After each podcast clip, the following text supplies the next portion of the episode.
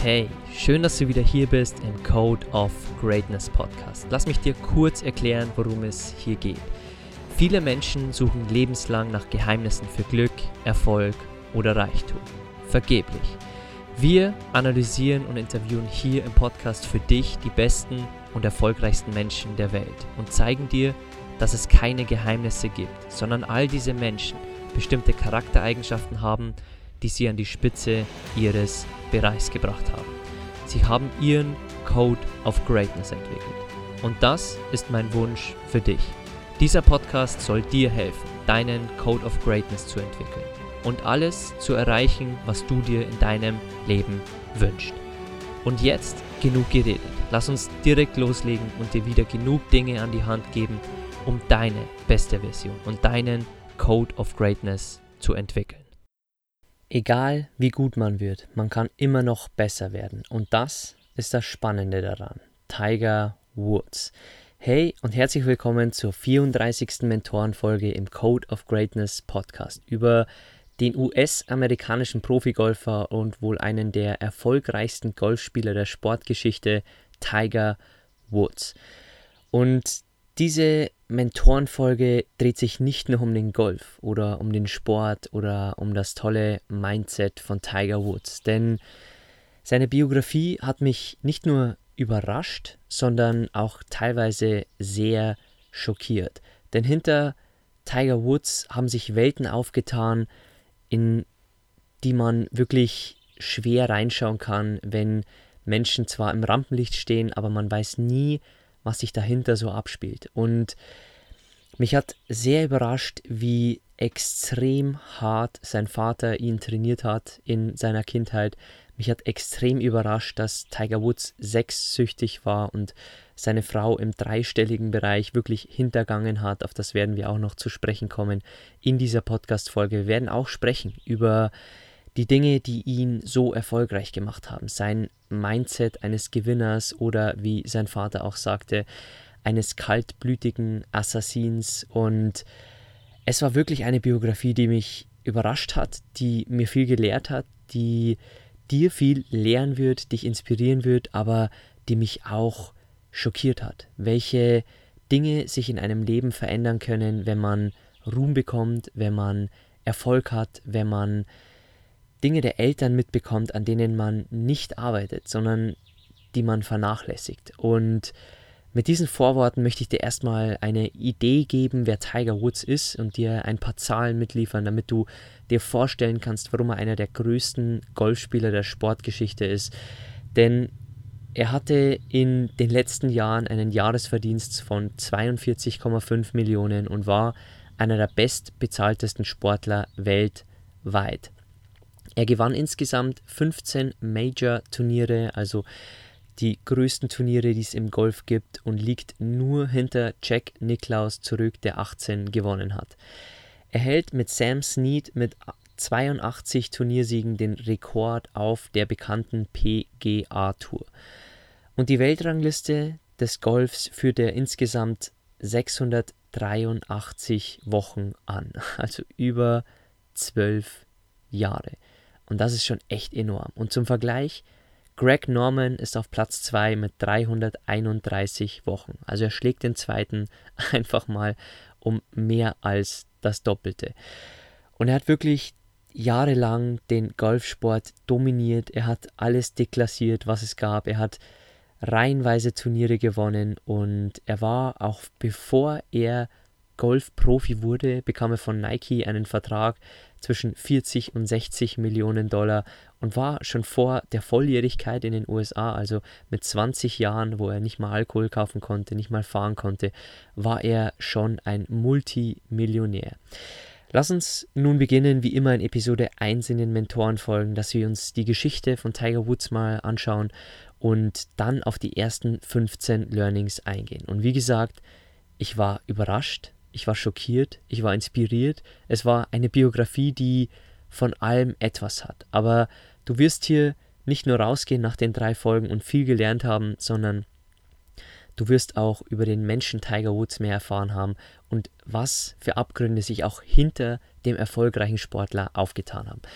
Lass uns beginnen mit der Geburt von Tiger Woods 1975 in Kalifornien. Seine Mutter Kultida ist Thailänderin und sein Vater Earl Amerikaner.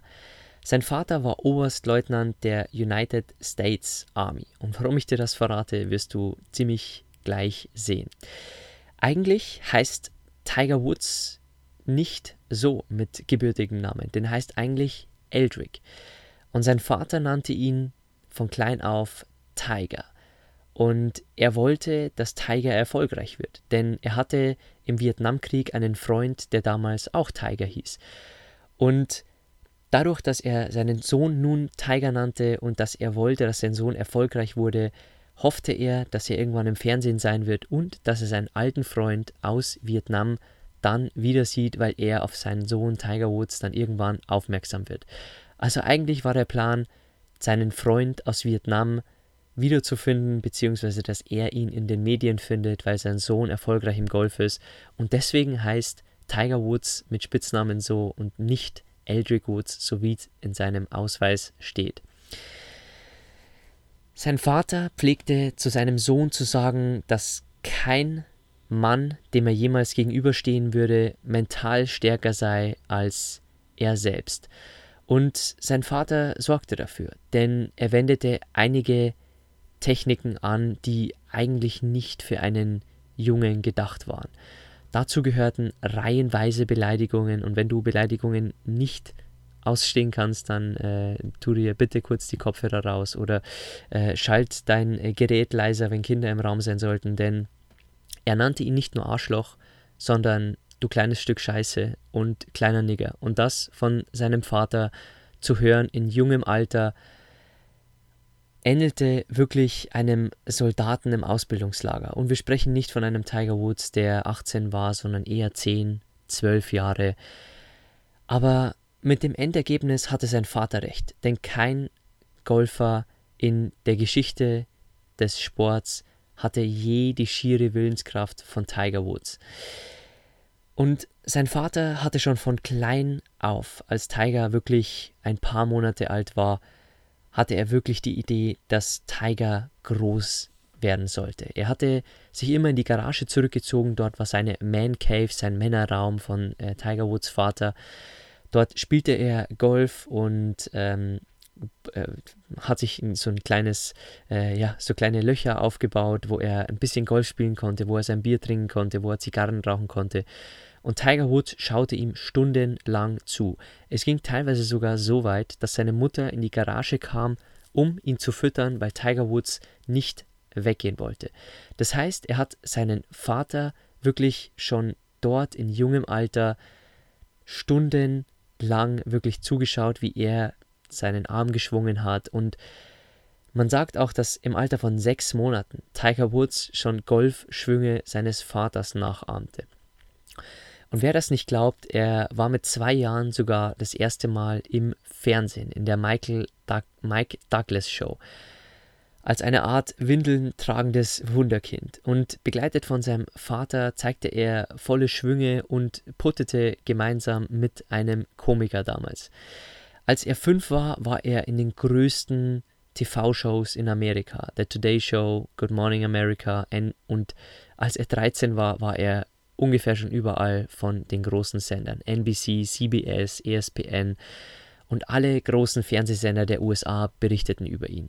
Aber das war eigentlich nur die Arbeit seines Vaters, denn der wollte unbedingt, dass Tiger Woods wirklich erfolgreich wird und dass ihn die Medien schon so früh wie möglich auf dem Schirm haben. Er schrieb, als Tiger zwei Jahre alt war, schrieb er alle Medien immer wieder an und das brachte Tiger Woods schon früh in die Presse, was gute Dinge mitbrachte, aber was wir auch sehen werden, das negative Dinge mit sich brachte. Mit acht Jahren gewann er dann seinen ersten Junior-Titel und in seiner Jugend besuchte er dann die Highschool in Anaheim und studierte zwei Jahre lang VWL in Stanford. Dann wurde er Profigolfer. Warum das VWL-Studium tatsächlich für ihn wichtig war, werden wir auch noch in den Learnings besprechen. Mit 19 gewann er den US-Amateurtitel der Herren dreimal in Folge, was vor ihm noch nie jemandem gelungen ist. Und er war der bis dahin jüngste Sieger und ist es auch heute noch. 1996 begann eigentlich dann die Profigolferkarriere von Tiger Woods und er unterzeichnete seinen bis dato höchst datierten Werbevertrag und den Werbevertrag der Golfgeschichte, der ja am höchst datierten ist, mit 40 Millionen Dollar mit Nike. Er trug bei den Finals auch immer rote Poloshirts. Es war für ihn ein Zeichen für aggressives Spielen und Selbstbewusstsein. Nur 42 Wochen nach dem Start seiner Profikarriere wurde er erstmals Weltranglisten Erster. 1997 und 98 bekam er aber zu spüren, dass die gestiegenen Erwartungen, dass er denen nicht gerecht werden konnte. Und er gewann in diesen zwei Jahren lediglich ein Turnier. Von 1999 bis 2002 dominierte er aber den Golfsport und gewann fast alles, was ihm sozusagen in die Finger kam. Die nächsten zwei Jahre stellte er seinen Schwung um und hatte weniger Erfolg. Warum ich dir das mitteile, werden wir auch dann in den Learnings besprechen. Die nächsten zwei Jahre wurde er wieder viel besser und äh, in einem Jahr, im Jahr 2006, musste er den Tod seines Vaters und Mentors Earl verkraften, der damals an Prostatakrebs starb. 2008 musste Woods seine Saison aufgrund eines Kreuzbandrisses und eines Bänderrisses beenden. Es kam raus, dass er trotz dieser beiden Verletzungen die US Open gewonnen hatte, also mit einem der wichtigsten Titel im Golfsport. Er bezeichnet diesen Sieg selbst als seinen größten Major-Sieg. Als er dann auf der bekannten PGA-Tour im Golf nicht dabei war, gingen die Quoten im TV um knapp 50 Prozent zurück. Und da sieht man mal, wie Tiger Woods den Golfsport groß gemacht hat und wie sehr der Golfsport abhängig von ihm war. Zwischen 2004 und 2010 war er mit Ellen Nordegren verheiratet. Sie haben zwei Kinder miteinander und 2010 ließ sie sich scheiden, weil er sie, und jetzt sperr gerne deine Ohren auf, hunderte Male betrogen hatte und offensichtlich sexsüchtig war. Aber später in den Learnings dazu mehr. 2009 begann wohl die schwierigste Zeit seines Lebens, denn die Zeitschrift Enquirer veröffentlichte einen Artikel, der ihm eine außereheliche Beziehung unterstellte. Und er stritt das ab und er, es wurde dort auch eine Dame genannt und er traf sich mit dieser Dame, auch mit seiner Frau, um alles abzustreiten. Und seine Frau glaubte ihm dann auch, bis sie auf seinem Handy alte Nachrichten fand und eine Nummer anruft, die ihm schrieb, dass sie ihn vermisst. Und das war dann die, die in den Medien berichtet wurde. Und ab da wusste seine Frau, dass das, was die Zeitung berichtet, wahr ist. Aber das war noch nicht alles, weil es folgten viel mehr Enthüllungen über sein exzessives Privatleben und das schadete seinem Image sehr. Er zog sich dann in diesem Jahr bis auf weiteres vom Golfsport zurück und fast alle Werbepartner kündigten die Verträge mit ihm, bis auf Nike und EA Sports. 2010 spielte er dann nach einem kleinen Comeback die schlechteste Saison seiner Karriere.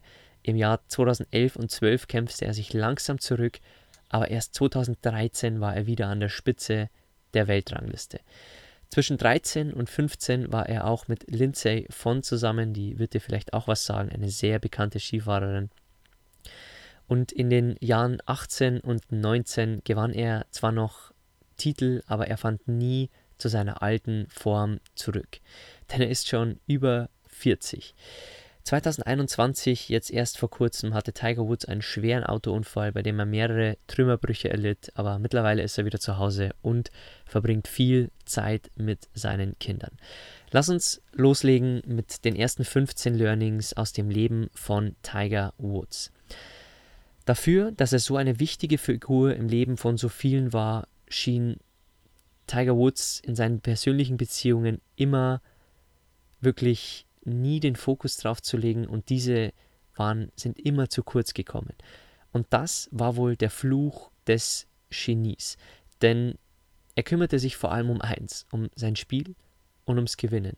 Und seine persönlichen Beziehungen rückten da nicht ins rechte Licht und kamen eher immer zu kurz. Punkt Nummer zwei. Sein Körper flehte ihn irgendwann Mitte 30, 40 an mit den Wettkämpfen aufzuhören. Aber er kannte das nicht. Er kannte das Wort aufgeben nicht und als kleiner Junge bekam er von seinem Vater das Codewort genug mit auf den Weg, das er nur zu sagen brauchte, wenn er die Widrigkeiten, die Beleidigungen, die Trainingsdinge, die sein Vater mit ihm durchmachte, wenn er die nicht mehr ertragen konnte. Aber Tiger Woods hatte die Erziehung von seinem Vater noch so sehr im Kopf als 35, 40-jähriger alter Mann, dass er aus Angst wirklich ein Drückeberger zu sein, hat er das Wort als Kind nie benutzt und hat sich auch als fast 40-jähriger Mann gefürchtet vor dem Aufhören. Denn wenn er aufhört zu konkurrieren, was dann? Denn das Geheimnis von Tigers Dominanz über die Jahre war, dass er der eindimensionalste Mensch auf der ganzen Golftour war.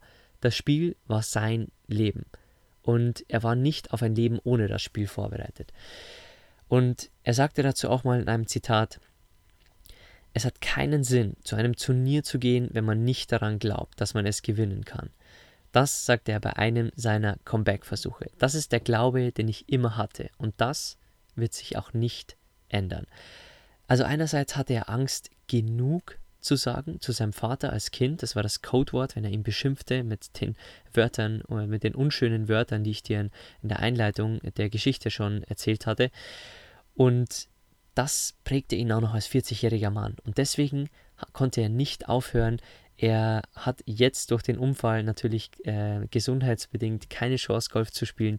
Aber wer weiß, ob er jetzt irgendwann wieder anfängt, Golf zu spielen, denn seine die Lehren seines Vaters sind wahrscheinlich immer noch präsent in seinem Kopf. Punkt Nummer 3. Er realisierte 2015, wo er an der Schwelle zum 40. Lebensjahr war, dass seine Überzeugungen zum Golfsport zwar immer noch die gleichen waren, aber dass sein Körper sich immer mehr änderte. Er hatte Probleme, morgens aus dem Bett zu kommen. Das Gehen war eher eine lästige Pflicht. Sich zu bücken oder seine Schuhe zu binden, war eine Quälerei. Und da kamen ihm die ersten Gedanken, dass er einen guten Lauf hatte. Aber er dachte, dass alles wegen Verletzungen endet, ist nicht das, was ich mir wünsche. Und es ist auch nicht das, was ich vorhabe, dass es passiert. Aber wenn es passiert, dann passiert es. Und er wurde auch von einem Reporter gefragt, ob er irgendwelche Erholungsziele hat. Und er sagte dazu, es gibt keinen Zeitplan. Und das ist eine schwierige Einstellung, weil ich immer ein Zielsetzer war. Jetzt muss ich umdenken und sagen, okay, mein Ziel ist es, heute nichts zu tun. Für jemanden, der gerne arbeitet, ist, eine, ist das ein schwer zu verstehendes Konzept. Und das war sehr wichtig, denn er wollte mit seinen Kindern immer noch spielen, er wollte seine Lebensqualität nicht komplett verlieren und deswegen wurde ihm immer mehr in den letzten Jahren bewusst, dass das Leben aus mehr als dem Golf besteht. Und deswegen hat er wahrscheinlich die letzten Jahre auch nicht mehr viel gewonnen. In den Jahren 2011 und 2012, wo er sich langsam erholte von den ganzen Enthüllungen, da hat er sich irgendwann dann gefragt, wie es wäre, wenn seine Kinder seine Tasche tragen können beim Turnier. Und wie es für sie wohl wäre, wenn sie das tun und sie ihren Vater gewinnen sehen bei den größten Turnieren. Und das ist Learning Nummer 4. Denn die Vorstellungskraft hatte Tiger Woods schon immer von allen anderen unterschieden. Er dachte sich nicht nur unmögliche Schläge aus und nie dagewesene Leistungen auch aus, er setzte sie auch in die Realität um. Und eine der verheerendsten Auswirkungen der jahrelang chronischen Schmerzen, er hatte Rückenschmerzen, er hatte Knieschmerzen, er war sehr oft verletzt, war, dass sie ihn um sein kreatives Genie beraubt haben. Und das war einer der Punkte, die ihn immer unterschieden hat von anderen, diese Vorstellungskraft. Kommen wir zu Punkt Nummer 5. Tigers Identität war immer durch seine Position auf der Rangliste definiert. Eine der Lehren, die ihm seine Eltern eingebläut hatten, war, dass nur das Gewinnen zählt. Und das sagt er auch in sehr, sehr vielen Zitaten, dass für ihn nur der Sieg zählt, dass es nicht zählt, dabei zu sein, sondern es für ihn nur zählt, wirklich am Ende des Turniers zu gewinnen. Kommen wir zu Learning Nummer 6. Tiger Woods hatte im Mai 2017 seinen Tiefpunkt wirklich erreicht, denn er wurde von der Polizei festgenommen, er stolperte und lallte und war genau das Gegenteil des Tiger Woods, der einst auf den wichtigsten und renommiertesten Golfplätzen der Welt die Faust ballte und in Fernsehwerbungen von Nike und American Express charismatisch lächelte. Denn in den acht Jahren bis zu seinem SUV-Unfall in 2019 hatte Tiger Woods nicht nur seine Ehe, sondern auch seinen Ruf, seinen Kultstatus und seine Gesundheit verloren. Aber die Höhe, aus der er gefallen war, das hätte die meisten Sterblichen wahrscheinlich zerstört. Aber Tiger Woods hat sich nie so verhalten oder reagiert, wie es die meisten Menschen tun würden. Und die Methoden, die sein Vater wirklich verwendet hat bei ihm, die ihm mentale Härte wirklich einflößten, die gaben ihm einen unermüdlichen Willen. Und er wusste immer, dass er anders war. Er übte länger, trainierte härter und bereitete sich auch unerbittlicher vor. Und da kann man natürlich denken, was man möchte, ob die Methoden seines Vaters gerechtfertigt waren oder ob man das einem Kind antun muss. Aber das hat auch alles seine Vorteile, denn das Leben, was er sich erschaffen hatte in 2017, war wirklich dann sein Tiefpunkt, wo er dann nicht nur seine Ehe ruiniert hatte, sondern auch seinen Ruf, seine meisten Werbepartnerschaften. Er spielte kein gutes Golf mehr und seine Karriere war sozusagen am Ende und auch seine Gesundheit war am Ende. Aber er machte trotzdem weiter und bekam einen neuen Fokus und der heißt Kinder. Denn er wusste, dass er viel Zeit seiner Kinder verpasst hatte durch seine exzessive Zeit im Golfsport. Also wollte er immer mehr Zeit mit ihnen auch verbringen und seine, seinen Kindern auch viel mehr Zeit jetzt schenken. Kommen wir zu Punkt Nummer 7. Als Hauptfach hatte Tiger Wirtschaft und das förderte vor allem sein Interesse an Finanzen und Wirtschaft und brachte ihm mehr und mehr bei über auch Finanzen, über Verträge und das half ihm sehr, um die Ökonomie des Golfsports auch zu verstehen und über die nachzudenken. Und das half ihm wohl auch, dass er, bevor er wirklich Profigolfer wurde, dass er einen der höchst dotiertesten Verträge aller Zeiten bekommen hat. Learning Nummer 9. Tiger war in vielen Dingen begabt, aber Beziehungen zu Mädchen aufbauen gehörte definitiv nicht dazu. Er hatte in seiner, in seiner Erwachsenenzeit eine bedeutsame Beziehung, als er 20, 21 war, die er mit einem Mädchen hatte, die er dann nie mehr getroffen hat. Und äh, die hat er von heute auf morgen abserviert. Er wusste selbst nicht warum und ihm tat es auch noch wirklich ja, jahrelang später leid.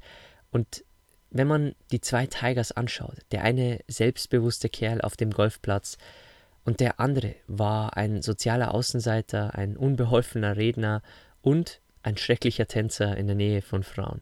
Also die zwei Typen gab's und es erinnert mich sehr an auch Roger Federer, der auch zwei Arten seiner Persönlichkeit hatte, dass er am Tennisplatz wirklich ein ganz anderer selbstbewusster Typ war als der schüchterne vor der Presse.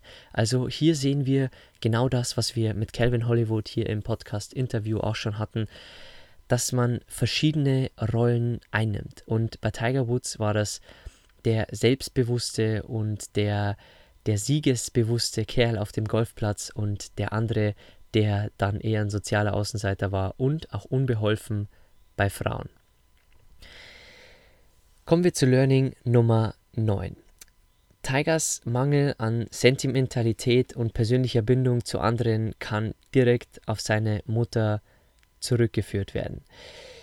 Denn sie sagt, ich bin ein Einzelgänger und Tiger ist es auch. Wir verschwenden keine Zeit mit Leuten, die wir nicht mögen. Ich habe nicht viele enge Freunde, hatte ich noch nie. Ich bin unabhängig und willensstark. Auf diese Weise überlebt man. Und das hat ihm seine Mutter immer und immer wieder eingeredet und Sie sagte ihm auch, wie er auf dem Golfplatz zu sein hat. Und auch hier wieder, wenn Kinder im Raum sind, mach bitte leise. Oder wenn du das nicht hören magst, dann schalt hier bitte kurz ab. Aber seine Mutter sagte ihm über seine Einstellung auf dem Golfplatz, sie predigte über seine Gegner, töte sie. Töte sie und nimm ihnen das Herz. Und dass er keine Freunde auf dem Golfplatz hat, sondern dass sein einzigster Freund der Sieg ist. Und da siehst du, wie extrem seine Eltern wollten, dass Tiger Woods wirklich an die Spitze seines Sports kommt. Und das fand ich wirklich beeindruckend, aber auch teilweise echt schockierend, was seine Eltern zu ihm im jungen Alter auch sagten. Learning Nummer 10. Bei einer seiner ersten Pressekonferenzen, bevor er Profi wurde, wurde ihm die Frage gestellt, was würde dieses Turnier für Sie zu einem Erfolg machen? Und er sagte, ein Sieg. Und dann wurde er gefragt, nicht weniger? Und dann sagte er, in meinem Leben bin ich noch nie zu einem Turnier gegangen, ohne zu denken, dass ich gewinnen könnte. Das habe ich euch schon mal erklärt. Das ist einfach die Einstellung, die ich habe. Und dann redete er 20 Minuten vor diesen Reportern darüber, warum er keine Angst hat, Profi zu werden. Und dass er Ziele hat, aber er nicht vorhat, die mit irgendjemandem zu teilen und dass er den ganzen Mob und die ganze Aufmerksamkeit sogar genießt. Und bei dieser Pressekonferenz wurde er auch gefragt, Tiger, nicht viele Leute beginnen mit einer Pressekonferenz wie dieser. Wie wollen Sie das schaffen? Und Tigers Antwort war ganz banal, wie soll ich das machen? Ich werde einen Schlag nach dem anderen spielen, alles zu seiner Zeit und ich werde eine verdammt gute Zeit haben. Also er war wirklich früher schon sehr selbstbewusst als junger 20-Jähriger, wo er seine Karriere begann. Und er erzählte auch den Reportern, dass er keine Angst hat und hatte wirklich auch ein Gewinner-Mindset und ein Step-by-Step-Mindset, wo er sagte, er spielt einen Schlag nach dem anderen und er wird eine gute Zeit haben, weil das ist seine Leidenschaft und das ist sein Sport und deswegen wird er irgendwann an der Spitze des Sports landen. Punkt Nummer 11. Auf andere wirkte Tiger immer egoistisch, aber auf Lindsay Vonn, mit der er zwei Jahre lang liiert war, wirkte er vertraut. Denn Eliteathleten, vor allem solche, die Individualsportarten betreiben, also nicht im Team, müssen egozentrisch sein. Und das ist eine wichtige Eigenschaft, die solche Spieler haben, die an der Spitze sind, die leider sich auch in anderen Bereichen ihres Lebens spiegelt, aber trotzdem haben sie diese Eigenschaft, dass sie egozentrisch sein müssen, denn sie wollen an die Spitze und sie wollen vor allem eins gewinnen. Punkt Nummer 12. Und das ist noch ein Learning, das ich dir von Lindsay Vonn hier mitgeben kann, denn sie hatte vor Tiger Woods eine Beziehung und stürzte sich zu schnell in eine neue mit Tiger Woods. Und die beiden hatten natürlich ihre beiden Sportarten, waren sehr viel getrennt voneinander unterwegs und dann haben sie festgestellt, dass es für sie nicht funktioniert. Sie sagte dann über die Zeit, ich bedauere nichts. Ich habe Tiger geliebt und ich hatte drei tolle Jahre mit ihm. Aber es war auch eine Lernerfahrung. Mit jeder Beziehung lernt man, was man braucht und was man sich von einem Partner wünscht.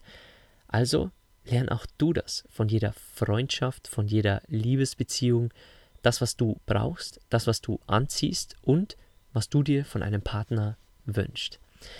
Punkt Nummer 13. Als sein Vater im Krankenhaus war, hat es Tiger sehr getroffen, aber sein Vater sagte zu ihm, es wird schon gut gehen, mach dir keine Sorgen, geh raus und spiel. Aber er war so sehr besorgt um die Krankheit, um, beziehungsweise um die Gesundheit seines Vaters, dass er den Rest der Nacht im Krankenhaus verbrachte und wartete und am nächsten Tag seine schlechteste Runde, seit er Profi wurde, spielte. Er sagte dann auch in der Pressekonferenz, ich wollte heute nicht hier sein, denn es gibt wichtigere Dinge im Leben als Golf. Ich liebe meinen Vater zu Tode und ich möchte nicht, dass ihm etwas zustößt.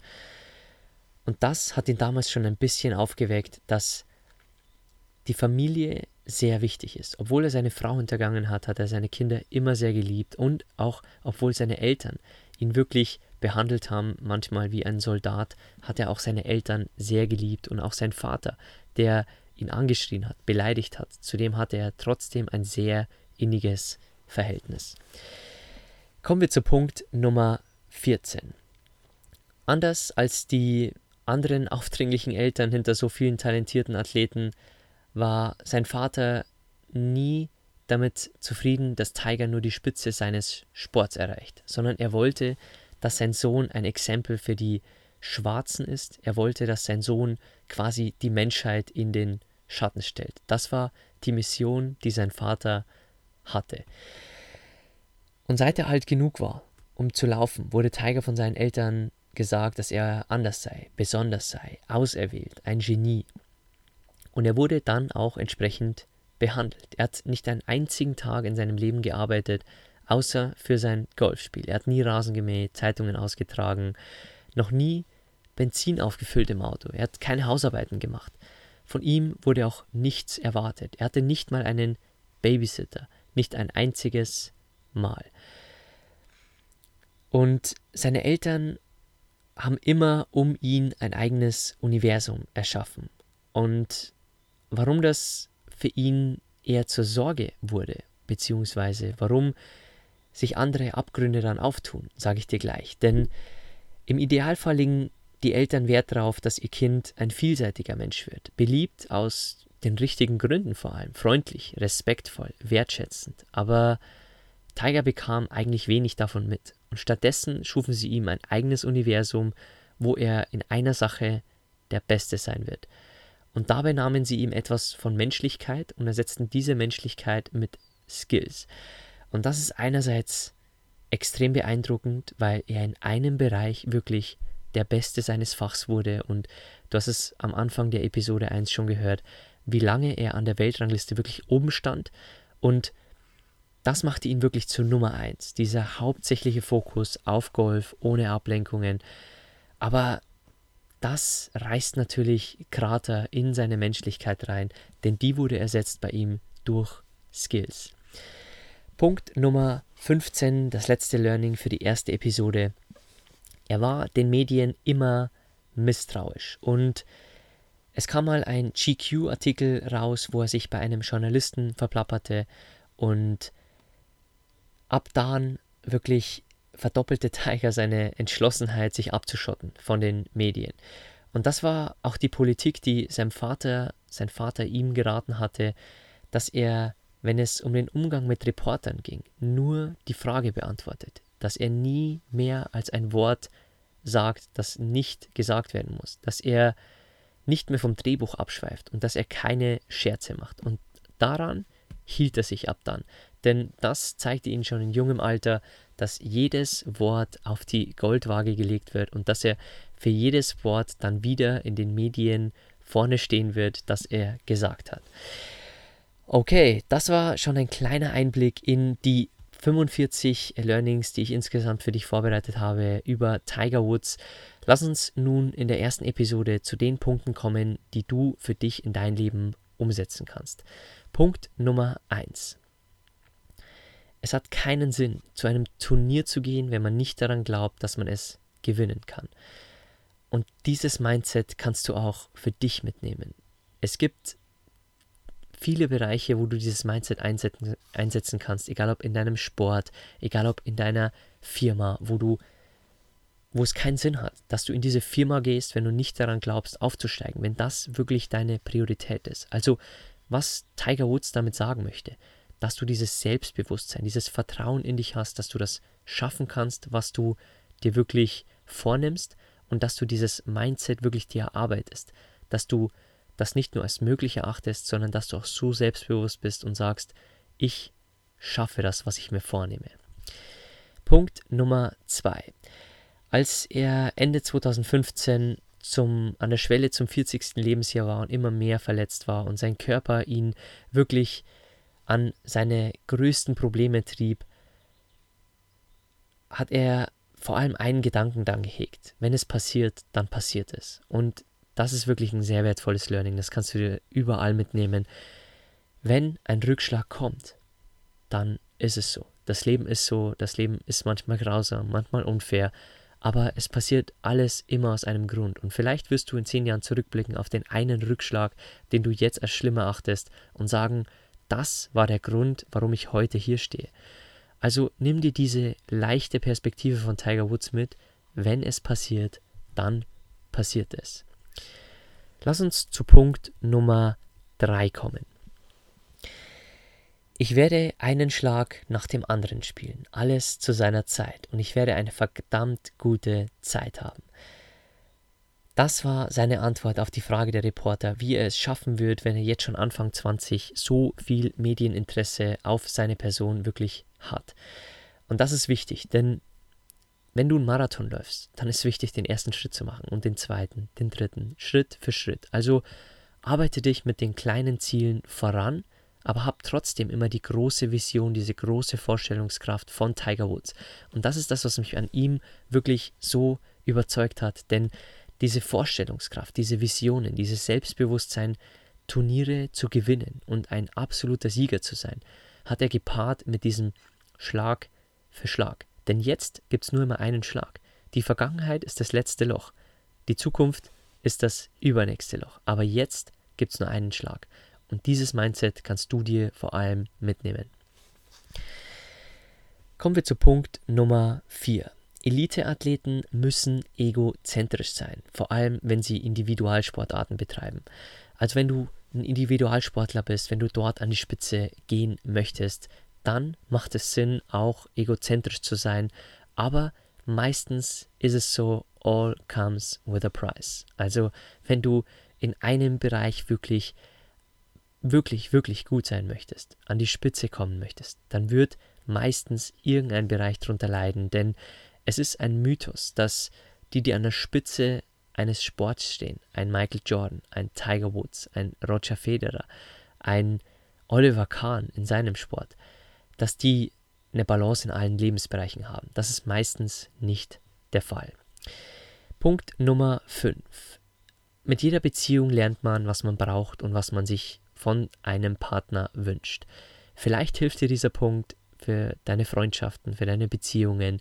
Auch ein ganz wichtiges Learning, wenn du gescheiterte Beziehungen hast, Freundschaften, immer wieder Streits, analysier die und dann wirst du irgendwann sehen, was du dir von anderen Menschen wünschst.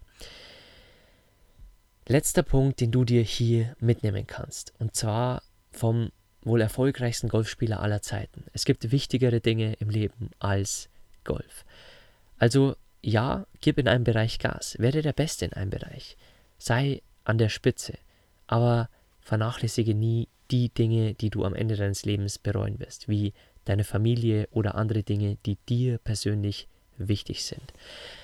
Das war nun Episode Nummer 1. Wie gesagt, es war leicht für mich, Tiger Woods zu analysieren, aber auch sehr schwierig. Denn wir reden hier nicht nur von einem der größten Sportler aller Zeiten, sondern von einem Mann, der seine Frau über hunderte Male betrogen hat, der ausgebildet wurde von seinen Eltern wie ein Soldat und der eine sehr, sehr lange Karriere hinter sich hat, über 25 Jahre. Also es war sehr, sehr spannend, Tiger Woods wirklich näher zu beleuchten und es wird noch sehr viel mehr Learnings in den nächsten zwei Episoden ähm, für dich geben, aber es war auch nicht leicht, ihn wirklich für dich vorzubereiten, denn es gibt für Tiger Woods verschiedene Facetten und wir können aber von allen lernen und deswegen will ich dir keine verschweigen, sondern den Tiger Woods wirklich in der Komplettheit mitgeben, damit du komplett von ihm lernen kannst, von den positiven wie auch von den negativen Dingen. Gut, für den Moment sage ich danke, dass du hier wieder Zeit mit mir verbracht hast. Und äh, wenn du mir ein Danke zurückgeben möchtest für diesen Podcast, für diese Folge über Tiger Woods, dann kannst du unten in den Shownotes den Apple-Link finden, wo du mir innerhalb von 5 bis 10 Sekunden eine 5-Sterne-Bewertung dalassen kannst. Und wenn du die Folge teilen möchtest, dann findest du mich auf Instagram unter mentorbox-germany. Und ansonsten hören wir uns wieder bei der nächsten Episode, Episode Nummer 2 über Tiger Woods.